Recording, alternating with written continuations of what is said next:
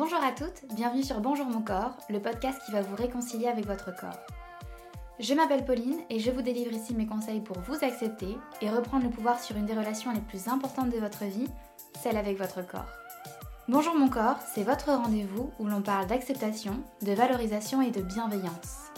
Car toutes les femmes méritent de pouvoir se sentir mieux dans leur corps, toutes les femmes méritent de découvrir que le seul corps idéal, c'est finalement le leur. Alors ensemble, je vous propose de devenir l'une d'entre elles.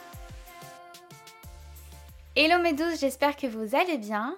Je suis ravie de vous retrouver aujourd'hui pour un nouvel épisode de ce podcast. Et ensemble, aujourd'hui, on va parler de l'estime de soi. Pourquoi est-ce que j'ai tendance à ne pas accepter un compliment alors que de l'autre côté, je prends bien trop à cœur les critiques? Pourquoi est-ce que je n'ose pas parler ouvertement de mes idées personnelles au point de parfois adapter mon discours en fonction des interlocuteurs en face de moi? Ce sont des questions que j'ai pu me poser il y a quelques années. Je vous l'ai dit, apprendre à s'accepter, c'est apprendre à se connaître. Parce que c'est difficile de trouver des solutions entre guillemets à un problème dont on ignore complètement les tenants et les aboutissants. C'est un peu comme si je vous demandais de me résoudre un problème de maths, mais sans vous poser la question qui va avec. C'est impossible. Alors dans notre relation au corps, dans notre relation à nous-mêmes, est-ce qu'on n'essaierait pas de faire l'impossible finalement? On essaye de répondre à toutes ces questions qu'on se pose constamment, sans jamais comprendre pourquoi on se pose ces questions et comment on en est arrivé à se poser toutes ces questions. C'est marrant comme j'ai toujours cru que ce qui me manquait au plus profond de moi, c'était la confiance en soi. Et c'était vrai. J'ai aussi toujours cru que je ne m'aimais pas assez, et c'était vrai aussi. J'avais aussi conscience d'avoir une mauvaise image de moi-même, parce que c'était aussi le cas. Mais tout ça, la confiance en soi, l'amour de soi, l'image de soi font partie de quelque chose de bien plus grand, de bien plus abstrait. Abstrait, et pourtant, on en parle assez régulièrement ces derniers temps, c'est l'estime de soi. C'est une personne que j'estime beaucoup. Qu'est-ce que cette phrase veut dire pour vous au juste? Est-ce que ça veut dire qu'elle vous est chère, qu'elle est importante pour vous et que vous la respectez? Est-ce que vous êtes vous-même une personne que vous estimez beaucoup? Est-ce que vous pensez avoir assez de valeur pour vous rendre estimable à vos propres yeux? Bah moi c'était pas le cas, loin de là. Mais l'estime de soi, c'est comme la confiance en soi. On en parle beaucoup, mais c'est difficile de savoir comment la développer, la cultiver et surtout la conserver. Pour moi, avoir de l'estime de soi, c'est m'accepter. Je reviens souvent à l'acceptation, mais vous devez connaître aujourd'hui ma passion pour ce concept. Mais avoir de l'estime pour moi-même, c'est avoir une vision réaliste de moi-même c'est apprendre à me connaître réellement. Apprendre à comprendre mes réactions, comprendre mes pensées, pas pour les juger, mais juste pour voir comment je fonctionne finalement.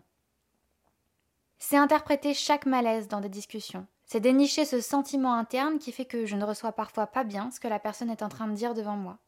C'est comprendre ce qui se passe à l'intérieur de ma tête, de mon cœur et de mon corps. C'est célébrer chaque victoire pour ce qu'elles sont, vraiment, aller chercher un petit peu au fond de moi ce qui me fait ressentir chaque sentiment, chaque émotion. Quelles sont mes valeurs, quelles sont mes envies. Bref, me connaître de façon réaliste et de façon vraie. En quoi développer l'estime que vous pouvez avoir de vous-même a un rapport avec votre corps? Bah parce qu'ici on se dit bonjour mon corps, mais on se dit aussi bonjour à soi-même. Parce que dans le premier épisode, je vous avais expliqué à quel point j'avais eu un choc quand j'ai enfin réussi à atteindre la taille de mes rêves et à me retrouver pourtant toujours aussi malheureuse, voire plus. Le problème n'était pas mon poids, le problème c'était que j'avais vécu une bonne partie de ma vie avec une inconnue, avec une personne en mode pilote automatique. Une femme qui avait peur de prendre n'importe quelle petite décision de vie parce qu'elle avait peur de l'échec constamment. Parce que l'échec, c'est finalement se rappeler à quel point on ne vaut pas assez. À quel point finalement toutes les critiques qu'on peut recevoir dans notre vie sont validées à cause de cet échec. Alors moi, je me tournais vers les autres, je demandais des conseils, qui du coup, dans ma tête, se transformaient en directives, alors que c'était pas l'intention de base. Je me retrouvais en pilote automatique, oui, mais plutôt un pilote automatique dirigé par autrui, par leur volonté, par leurs pensées et par leur jugement. Et ça, c'est clairement parce que je m'estimais pas assez. Par contre, ce que pensaient les autres, ces personnes que je pensais estimables à mes yeux, ça, ça avait de la valeur. et donc je m'en servais comme référence pour me guider dans ma vie, dans mon quotidien et dans toutes mes décisions. Alors oui, que ce soit dans votre rapport au corps, dans votre rapport avec vous-même, sortez de ce cercle vicieux. Vous avez le pouvoir de vous donner à vous-même de la valeur, vous avez le pouvoir de faire vos propres choix, de refuser un jugement et de rejeter la vérité d'autrui. Vous avez la chance de pouvoir créer un dialogue interne plus confiant, plus vrai, plus aligné avec vous-même. Essayez de vous retrouver en face de la vraie vous, celle qui se trouve au fond de vous, celle qui se cache dans l'ombre depuis des années mais qui ne demande qu'à sortir son petit nez pour vous aider à explorer votre propre vie. Essayez de lui demander qui est cette personne au final. Quelles sont ses qualités, ses défauts? De quoi est-elle capable? De quoi est-elle fière? De quoi rêve-t-elle au fond d'elle? Et quelles sont ses limites et ses peurs? Ensuite, tournez-vous vers vous-même. Interrogez-vous sur votre vie. Est-ce qu'elle ressemble à ce que la vraie vous rêve au fond d'elle?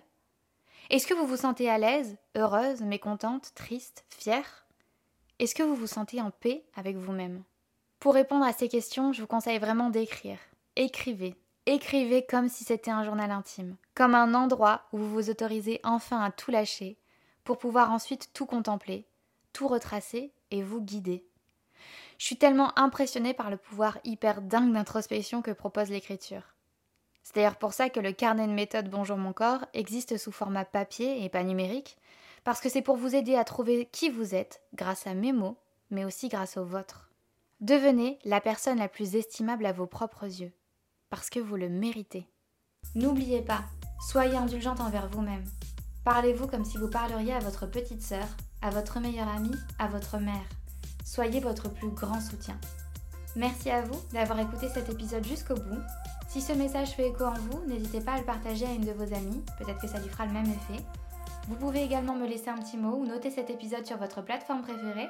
Ça me fait un bien fou de les lire et ça me motive réellement à continuer. Encore merci pour votre écoute et à bientôt sur le podcast de Bonjour mon corps.